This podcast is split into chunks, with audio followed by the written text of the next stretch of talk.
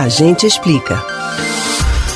Embora ainda seja tratado como um assunto delicado, repleto de tabus, o sexo é um setor importante da vida das pessoas, assim como o trabalho, as vivências familiares e afetivas e tantos outros. O dia 6 de setembro, considerado o Dia do Sexo, é uma forma irreverente de lembrar o quanto ele é natural e de reforçar a necessidade de praticá-lo com segurança. Mas será que a relação entre sexo e saúde vai além de prevenir DSTs? A gente explica. O Dia do Sexo tem origem na campanha publicitária de uma marca de preservativos masculinos, veiculada em 2008.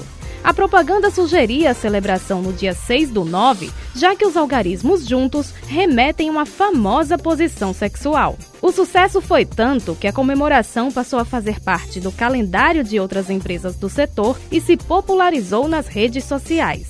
Mas, além da necessidade de evitar a transmissão de doenças por meio do sexo, é preciso lembrar da importância das boas condições de saúde para a prática sexual.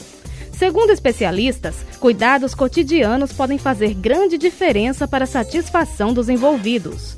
Entre eles estão os exercícios físicos moderados, que liberam uma série de neurotransmissores, preparando o organismo para o ato. Não fumar nem beber álcool em excesso também são medidas que ajudam no desempenho. Realizar a higiene do sono, ou seja, regularizar os horários de dormir e acordar, também é importante. É aconselhável ainda preferir alimentos de fácil digestão e não usar eletrônicos como celulares antes de ir para a cama.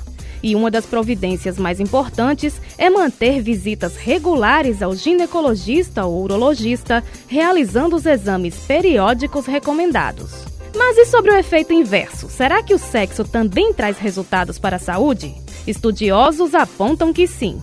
Um dos benefícios é a liberação de endorfinas provocada pelo ato. Essas substâncias ativam a circulação sanguínea e proporcionam relaxamento, equilíbrio dos hormônios, alívio do estresse e até de dores físicas.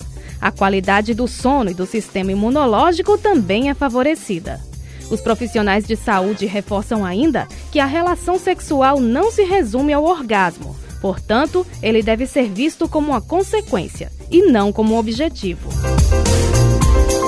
Você pode ouvir novamente o conteúdo deste ou outros A Gente Explica no site da Rádio Jornal ou nos principais aplicativos de podcast: Spotify, Deezer, Google e Apple Podcasts. Betânia Ribeiro para o Rádio Livre.